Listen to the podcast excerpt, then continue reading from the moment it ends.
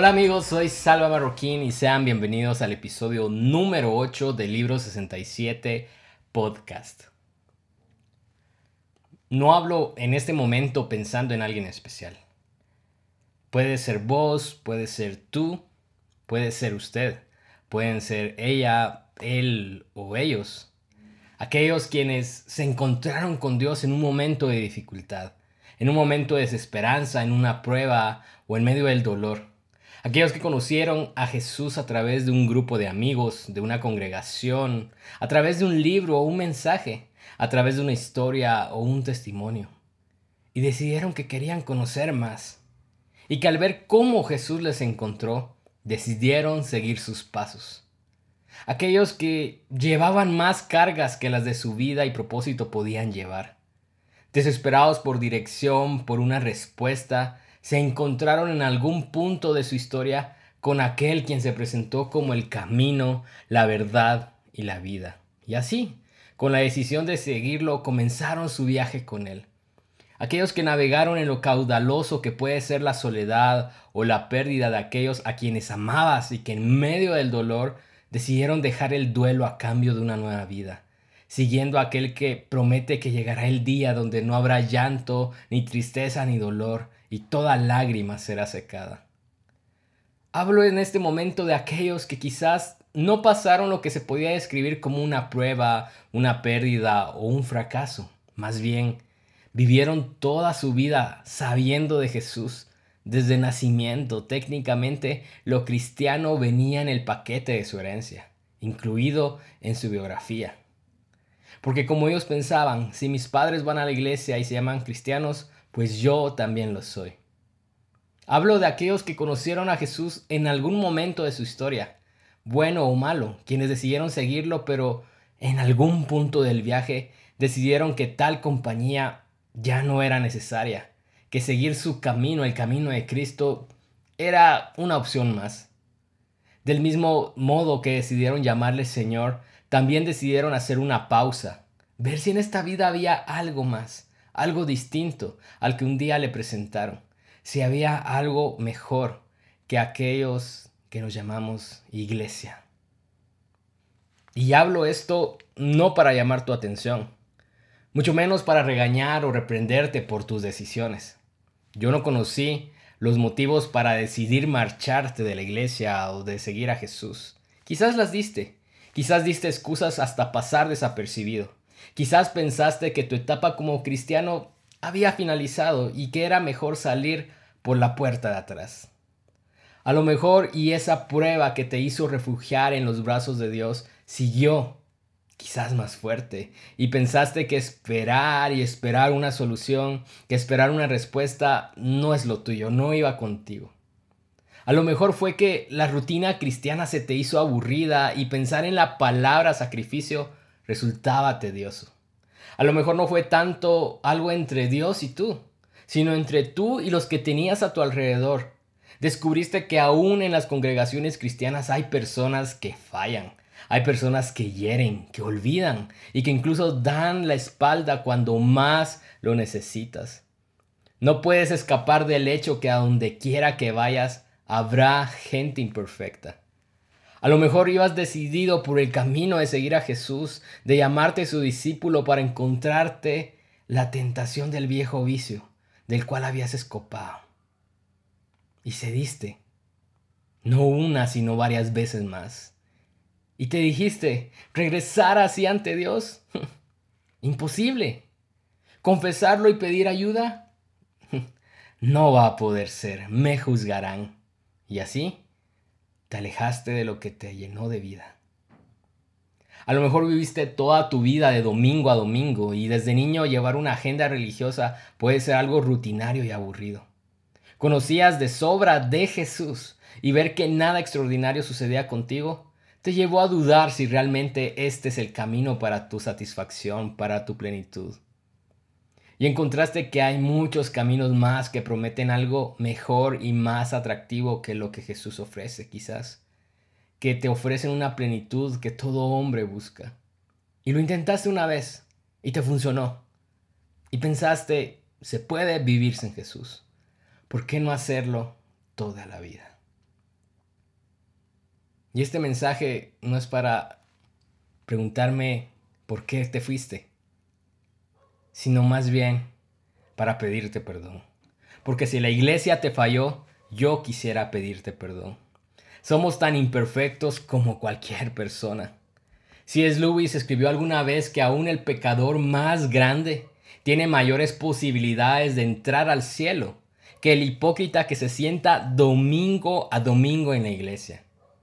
No es más cristiano el que llena su cartilla de asistencia domingo a domingo, pero al mismo tiempo es tan necesario esta vida en comunidad, este estilo de vida. ¿Por qué? Porque somos gente que necesita todos los días la gracia de Dios, para que abramos los ojos y para que realmente sigamos a Jesús en mente, en corazón y hechos. Así que si la iglesia te falló, puede que lo vuelva a hacer. Pero por favor, no pongas la mirada en nosotros, sino en Jesús. Si la iglesia te ignoró en tus dudas o te dio la espalda, por favor, no pongas la mirada en nosotros, sino en Jesús.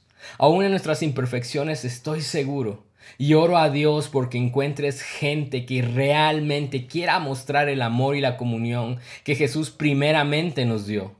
Gente auténtica que escucha, que respeta y que cuando tú pidas una mano, ellos te puedan ofrecer las dos.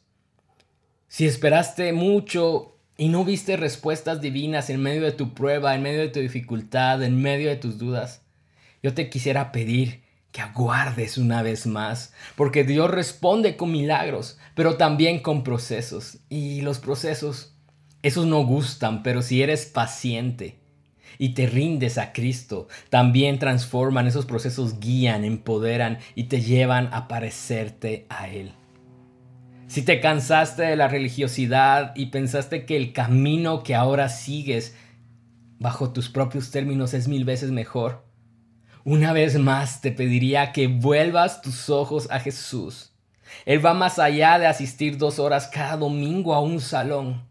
Él desea una relación de tú a tú y te seguirá buscando y seguirá encontrándote contigo hasta que así sea, hasta que seas de Él. Si fracasaste en materia de santidad, en materia de integridad, si fallaste a alguien que amabas, a vos mismo, yo quiero decirte que yo también lo he hecho y no solo una vez.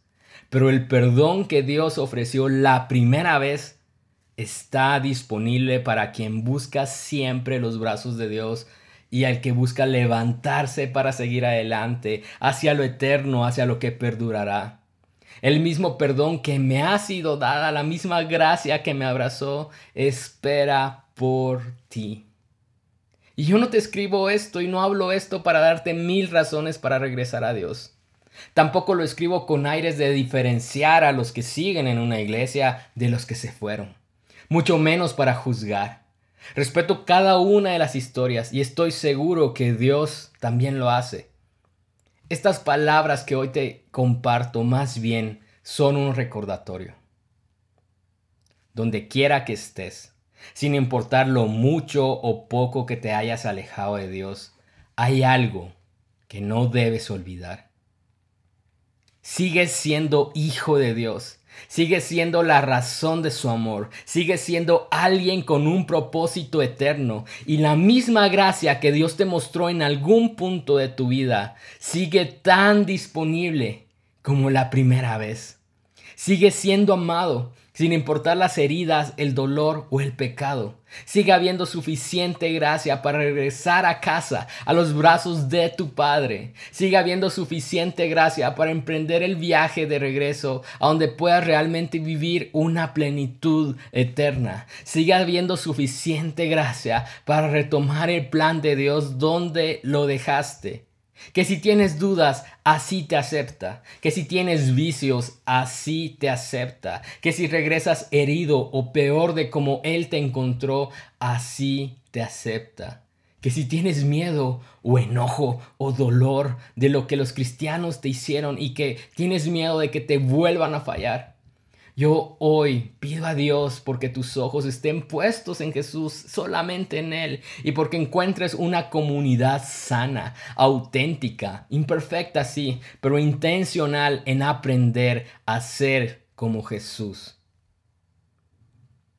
El Señor te llamó y te hizo hijo. Fue su decisión. Su decisión también fue salvarte. Y su decisión también lo fue que recibieras su amor y su gracia. Permanecer en el camino y seguir a Jesús fue tu decisión. Los motivos que te llevaron a alejarte de Él también. Pero regresar, regresar y morir a, tu viejo camino para seguir el de Cristo, también lo será. Y la gracia de Dios para hacerlo será suficiente, como la primera vez. Este mensaje al final es para todos, para el que decidió irse, pero también para el que permanece. Porque puedes estar asistiendo a una congregación, mas tus ojos no están puestos en el único que no falla, en Jesús nuestro Señor. Quizás hoy estés viviendo una vida cristiana entre comillas, teniendo una relación indiferente con Jesús, no íntima, aparentando que le sigues, mas tus decisiones y pensamientos están lejos de Él. Y el mensaje es el mismo para ti, como lo fue para mí en su momento. Su gracia es suficiente para que puedas regresar al Padre como la primera vez. Y amigos, hermanos en Cristo, somos la iglesia, el pueblo de Dios, la familia, los hijos de Dios. Y en este mundo y esta parte de la eternidad tenemos una responsabilidad.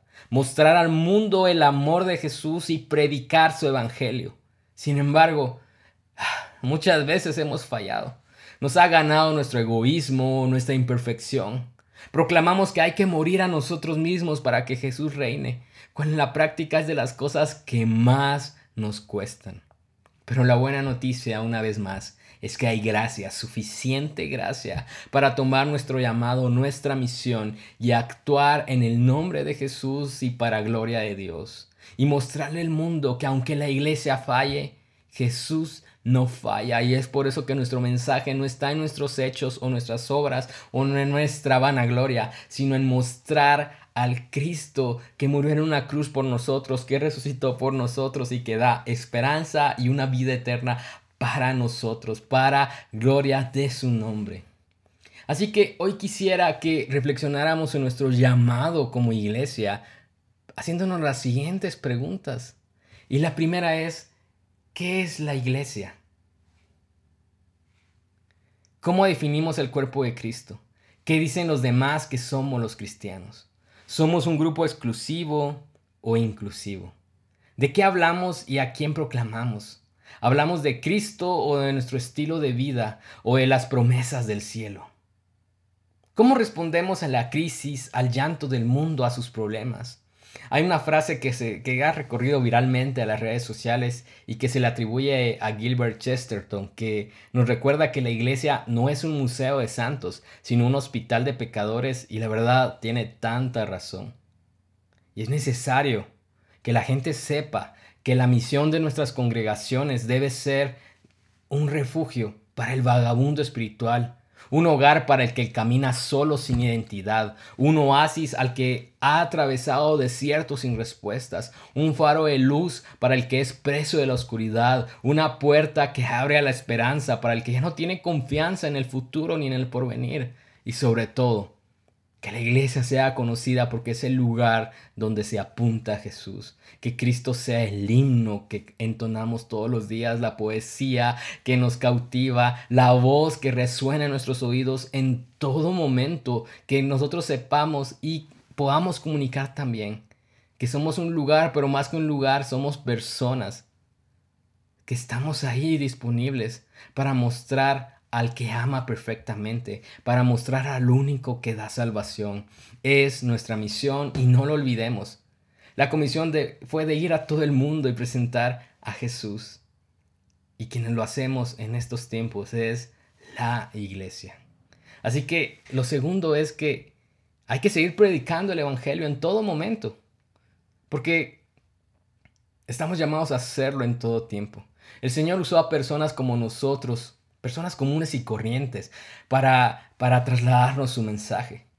Fue una palabra de fe y esperanza la que cautivó nuestros corazones y nos presentaron esa gracia irresistible que nos llevó a rendir nuestros reinos a cambio del suyo. ¿Por qué entonces no lo estamos haciendo?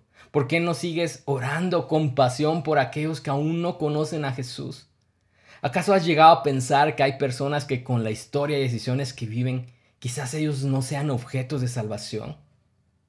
Y mira, no quiero hablar de teología en este momento, pero al final esa respuesta solo la tiene Dios. Y en su palabra vemos que el mundo sigue necesitando su perdón.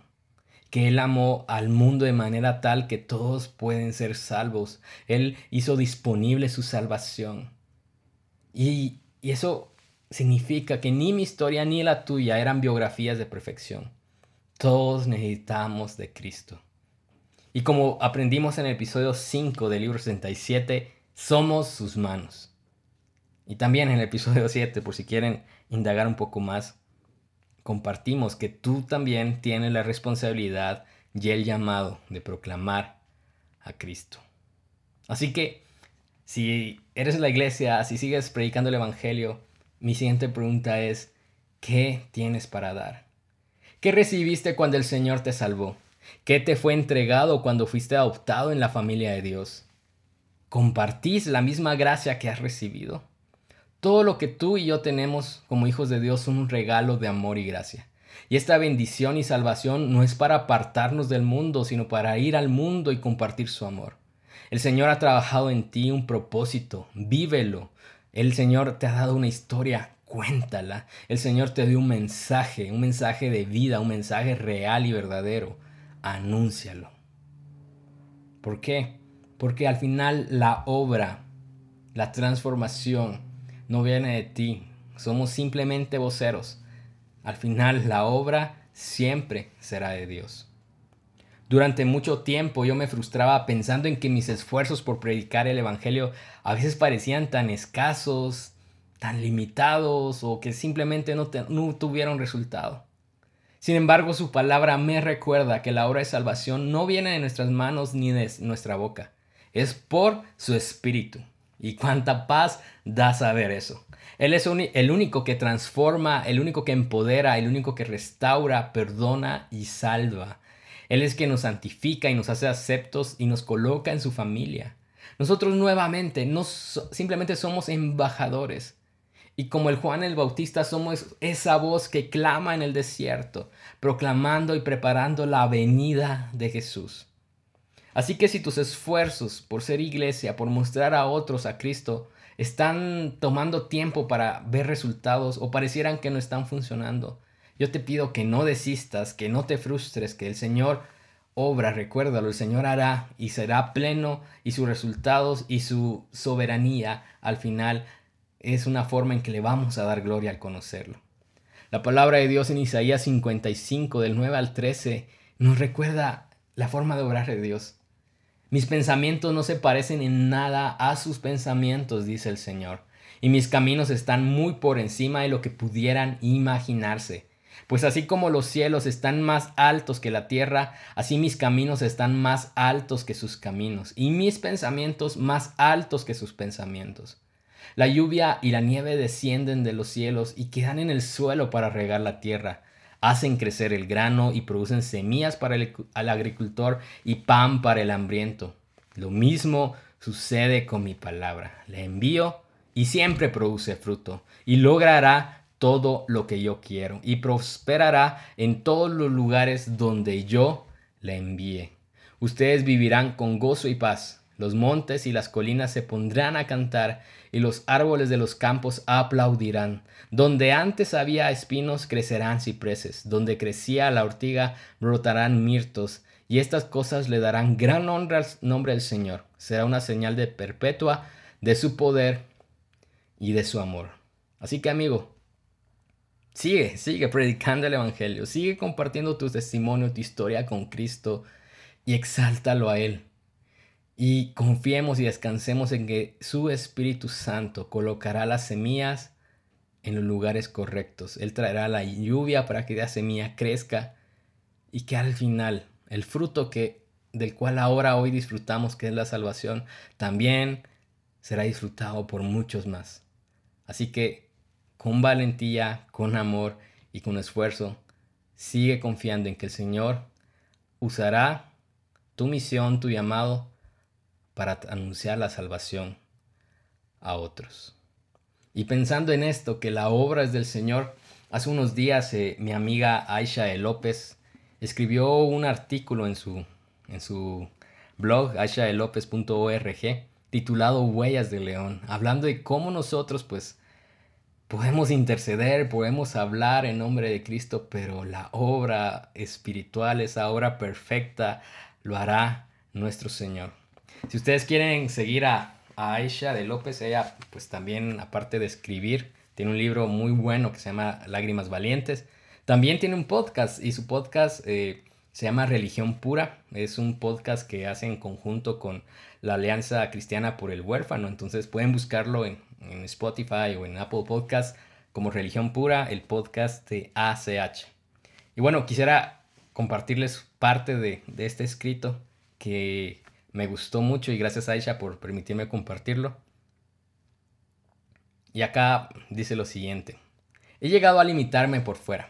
Te escucho, te veo, me río y te abrazo, pero no confundas mi silencio con aprobación pasiva. Mi corazón ruge por dentro con oraciones desesperadas para que el león te alcance.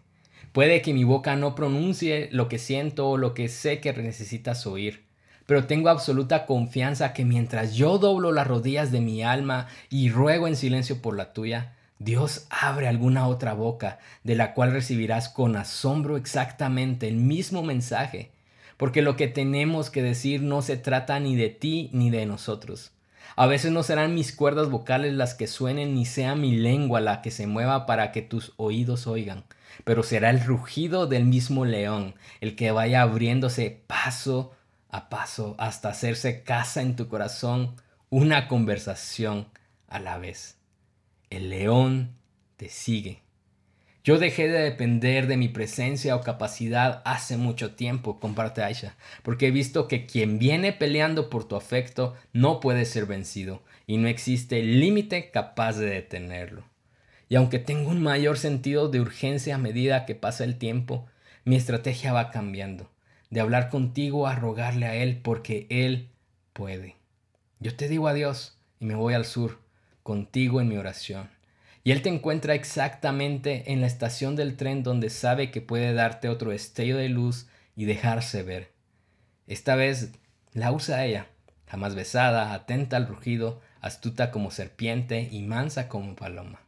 Un soldado en misión, con preguntas compasivas e inteligentes, oídos atentos y realmente interesados en escuchar a alguien que piensa diferente, lista para dar razón de su esperanza. Otra boca, pero el mismo rugido. Yo no necesito estar para que el buen pastor, el gran león, llame a tu nombre. Si eres suyo, no descansará hasta tenerte. Sigo su voz, amándote en mis oraciones, viéndote como aún no eres. Libre y valiente, ejecutando su plan. Te veo como sé que Él te ve. No existen casos perdidos para Aslan. No hay locos inalcanzables para el león que se llama amor. Mientras viva, mis rodillas se doblarán para unirme al rugido que te llama usando la boca del que a él le plazca en la estación del tren, en la orilla de la playa, en la cocina pequeña, en la pared por pintar. Y llegará, llegará su música a tus oídos y su luz a tus ojos. Y verás claramente que detrás de ti y rodeándote por completo siempre han habido huellas del león que te sigue.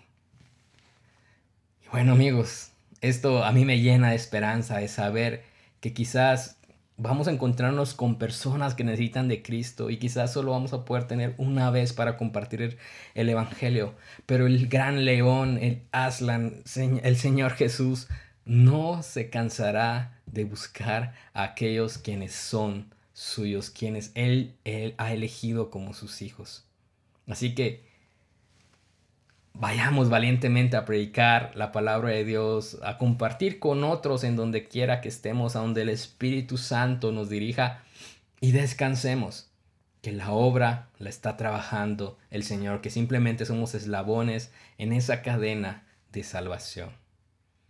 Y bueno, amigos que me escuchan, hay que seguir y compartir el mensaje de Jesús, porque todos fuimos pródigos alguna vez.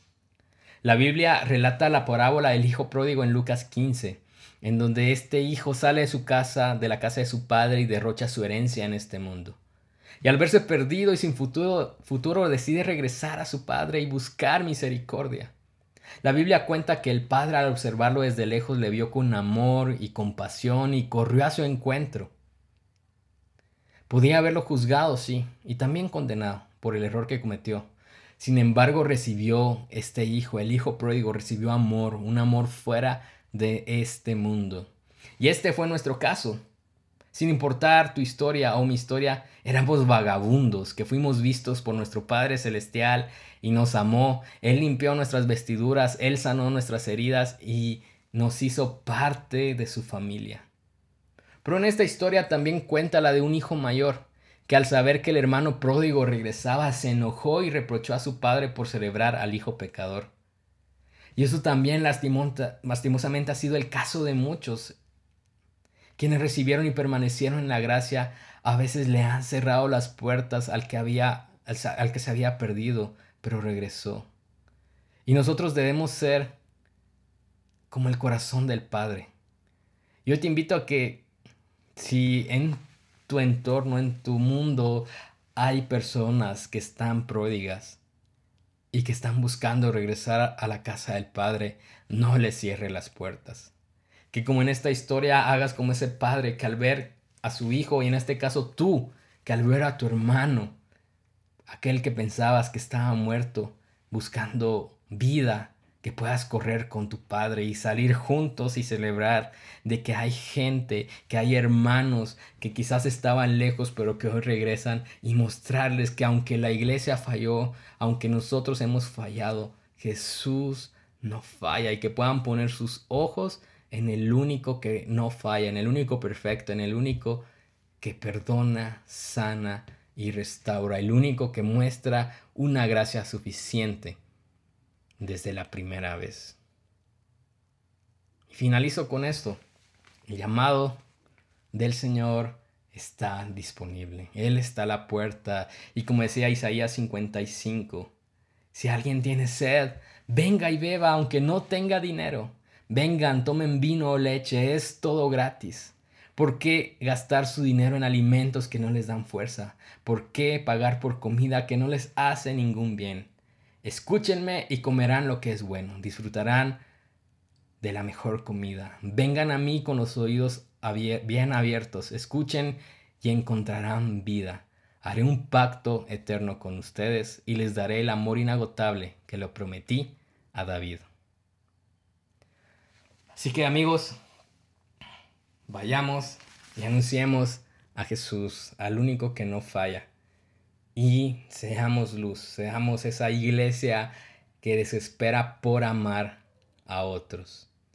Y bueno, si puedo yo servirte en algo, ya sabes que puedes escribirme a, mi correo salva libro67.com o me puedes buscar en Instagram como salva marroquín o en Twitter como sbdmarro o pueden seguirnos en nuestras redes sociales del podcast como arroba libro67 en Instagram, en Twitter y en Facebook. Les agradezco mucho por todo el seguimiento, por todas las palabras de cariño, por compartir ustedes los episodios que, de los cuales han aprendido. Realmente para mí es una bendición poder compartir eh, mis reflexiones eh, con la palabra de Dios y que y me alegra mucho ver que otros también lo comparten y pues aquí estamos para servirles. Nos escuchamos en un siguiente episodio y que Dios siempre les abunde en gracia y paz.